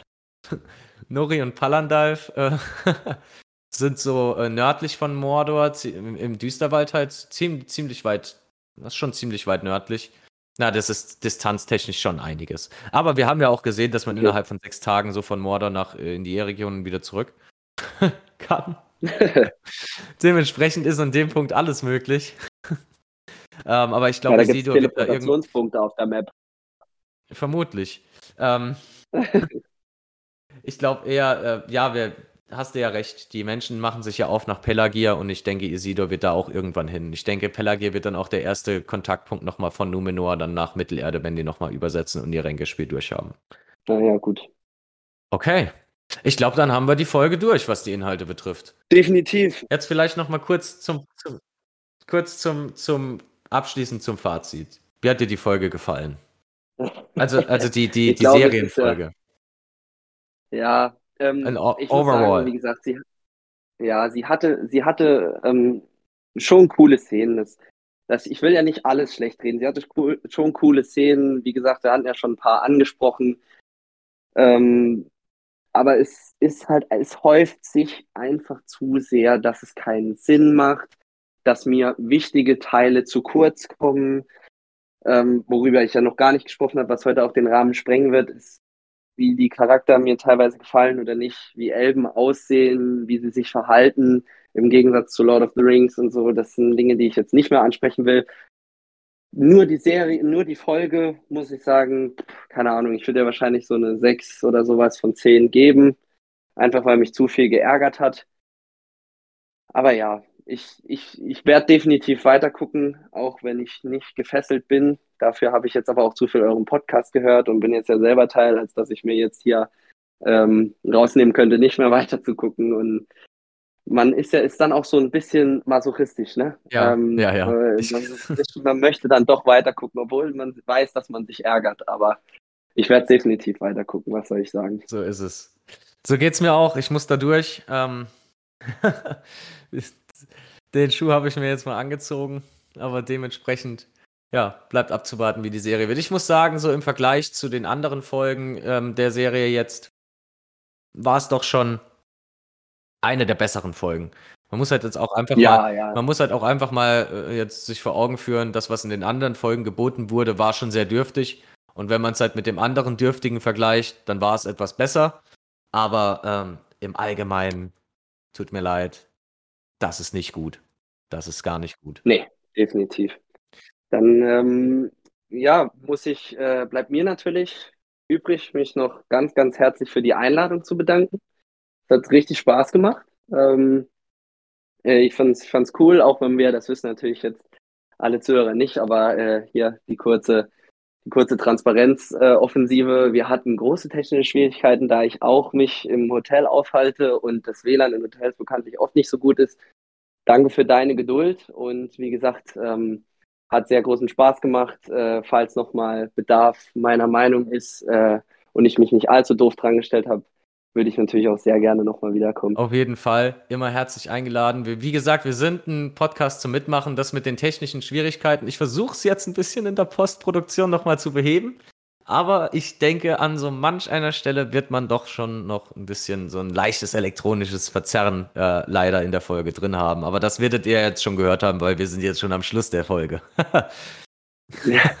Dementsprechend habt ihr das Leiden überstanden. Und ähm, vielleicht noch ein kleiner Ausblick. Ähm, wir befinden uns gerade in Absprache noch mit dem Smalltalk. Wir wollten ja auch mit äh, Hör die Ringe eine Kooperation zur, zur Serie machen oder generell mal uns gegenseitig einladen, aber das ist terminlich nicht zustande gekommen.